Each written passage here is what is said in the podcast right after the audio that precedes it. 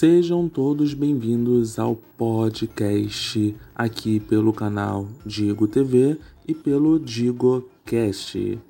Pessoal, hoje nós estaremos iniciando a nossa série Epidemias e com isso nós iremos falar sobre a epidemia no contexto histórico e também vamos dar uma palhinha sobre o conceito de epidemia e vírus.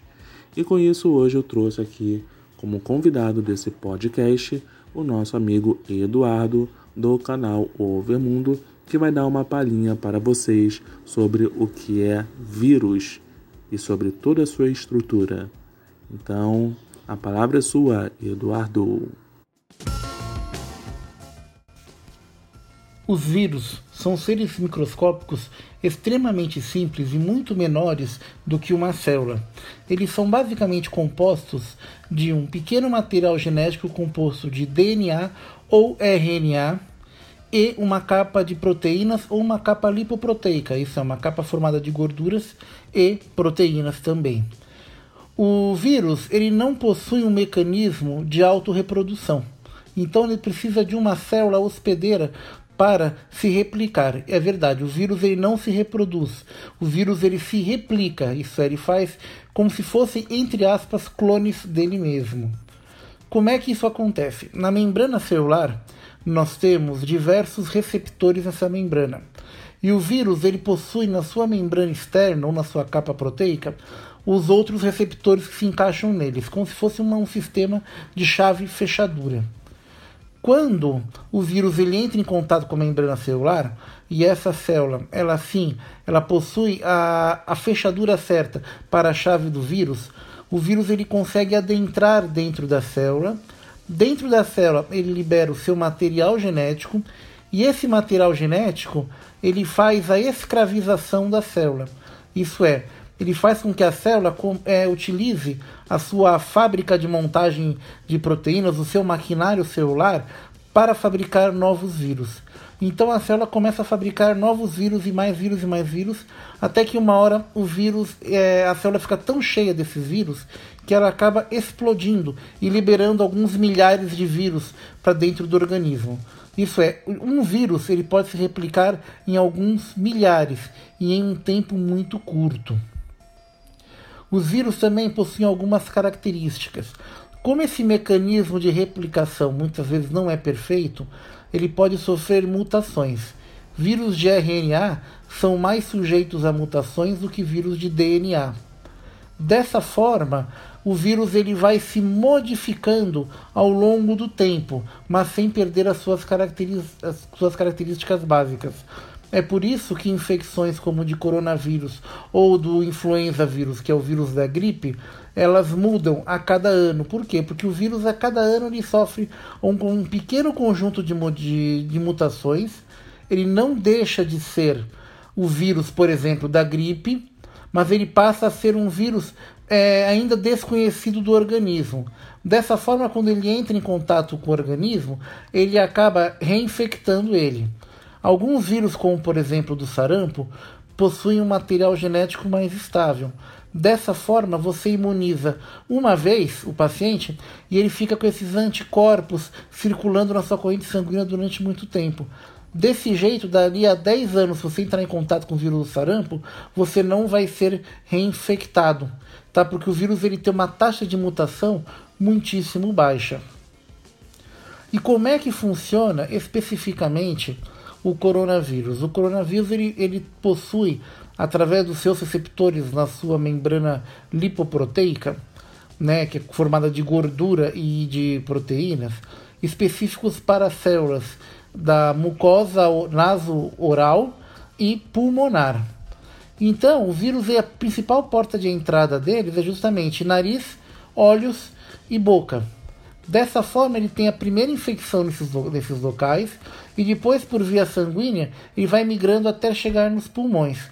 Quando ele chega nos pulmões, a, a infecção viral ela fica muito mais séria. Por quê? Por quê? Porque o organismo ele tenta é, destruir o vírus, só que no processo de destruição do vírus, ele acaba também destruindo as células infectadas do pulmão. Então, dependendo do, da quantidade de células pulmonares que tem infectadas, a reação inflamatória é tão grande que acaba enchendo os pulmões de líquido. E, né, e nisso aí você acaba tendo, então, a falência pulmonar, isso é, você acaba parando a troca gasosa. Os vírus, gente, eles, estão, eles são seres que estão entre o limiar da vida. Isso é, não se sabe se os vírus ainda são seres vivos incompletos, certo? Ou fragmentos de seres vivos e que, e que não estejam mais vivos. Uma coisa nós temos certeza: os vírus fazem um mal tremendo à saúde do ser humano e de outros animais e até mesmo de plantas, tá? E na escala evolutiva existe uma coisa interessante: apesar dos vírus serem mais simples que as células, eles vieram depois das células. Isto é, o vírus, ele originalmente deveria ser algum tipo de organela celular, certo? Que de alguma forma, por mutação, ela se tornou independente da célula e começou a parasitar outras células. Muito obrigado, Edu, pela aula que você nos deu hoje. E agora vamos ficar com a história da gripe espanhola, ou também conhecida como a gripe influenza de 1918.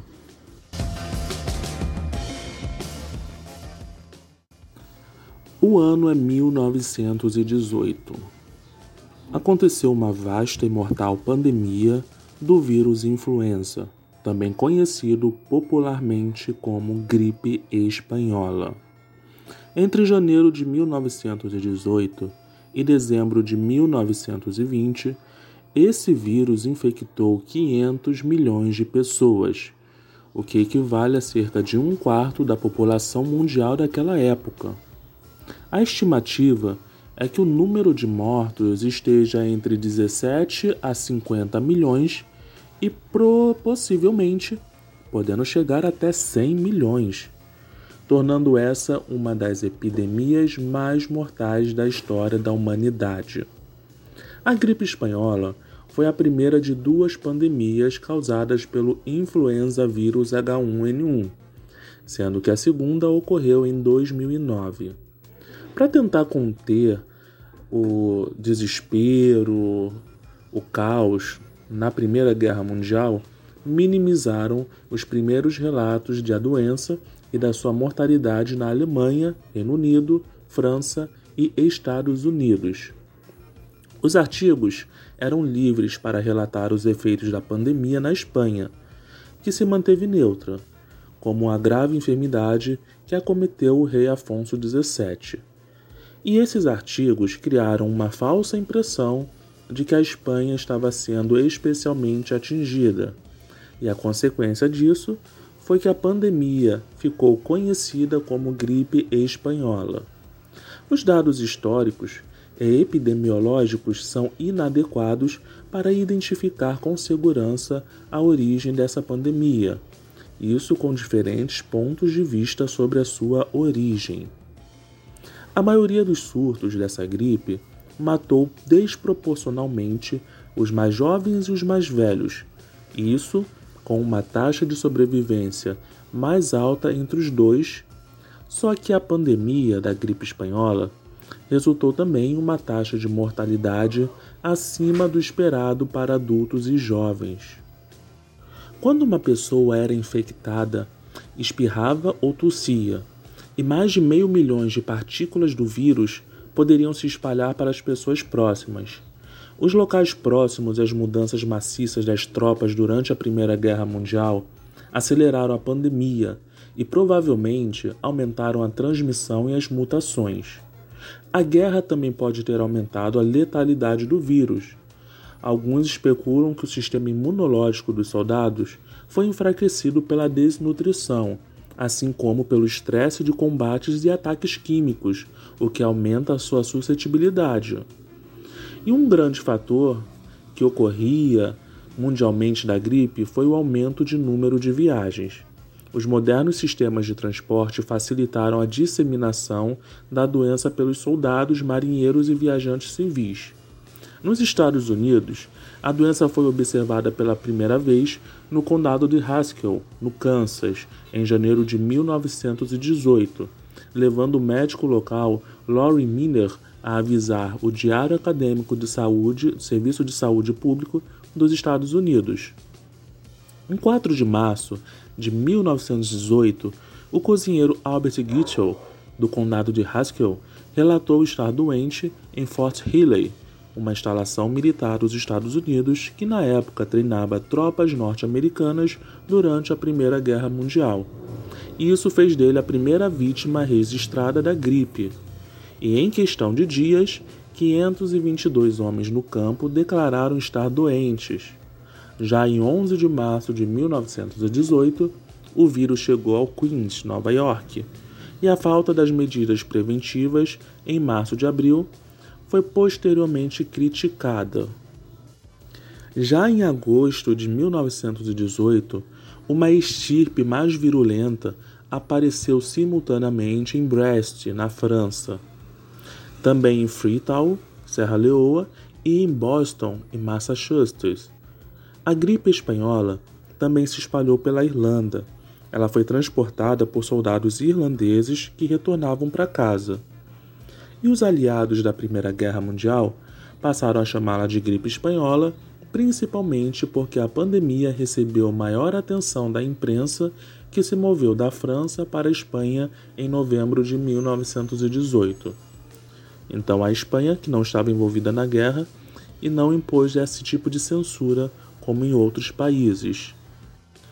A primeira onda foi considerada mais branda, tendo sido detectada em março de 1918 no Kansas, Estados Unidos, no campo de treinamento das tropas destinadas ao fronte da Primeira Guerra.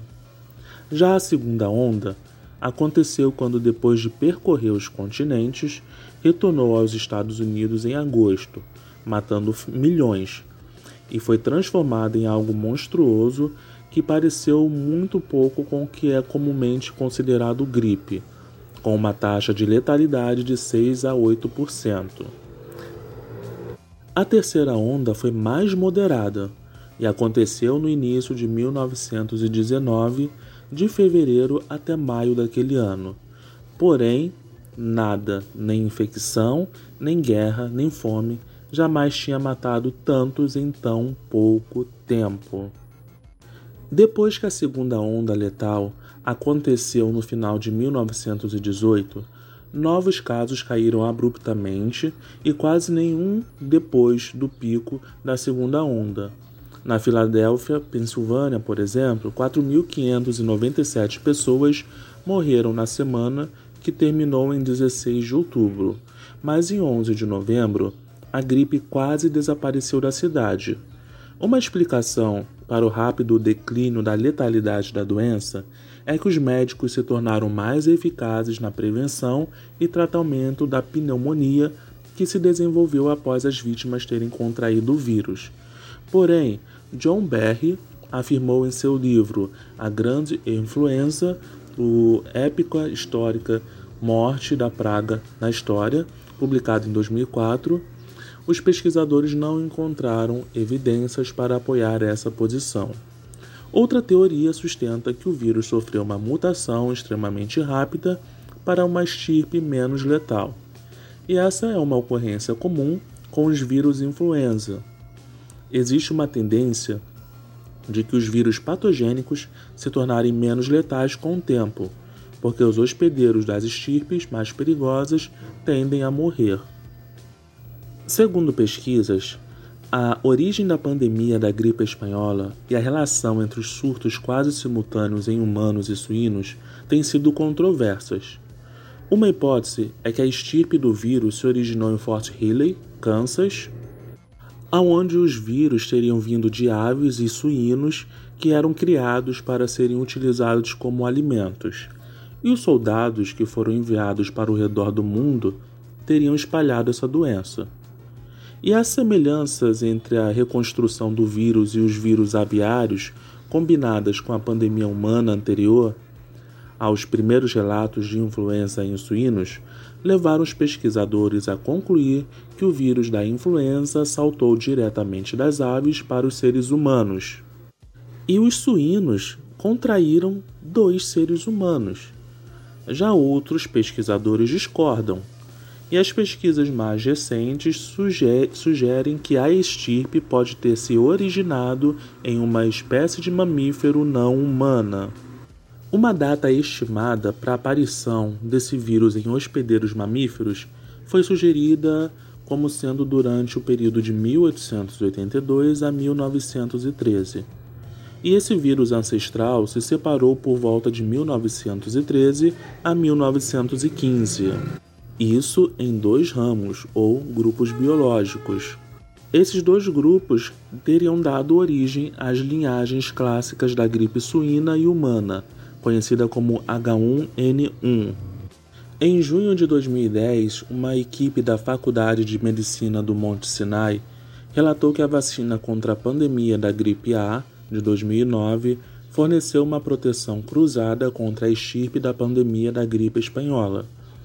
Já em 2013, uma análise buscou estimar os efeitos que uma pandemia semelhante à gripe espanhola teria atualmente e os resultados indicaram que um evento moderno de gripe espanhola resultaria entre 188 mil a 337 mil mortes somente nos Estados Unidos. Vamos a uma curiosidade. Na Espanha, foi chamada de gripe francesa. Já na Alemanha, eles chamavam de gripe de Flandres. No Senegal, gripe brasileira. No Brasil, era conhecida como gripe alemã. Na Polônia, gripe de bolchevique. E na Pérsia, gripe britânica. Desde então, as organizações de saúde deixaram de nomear as epidemias em decorrência de lugares geográficos.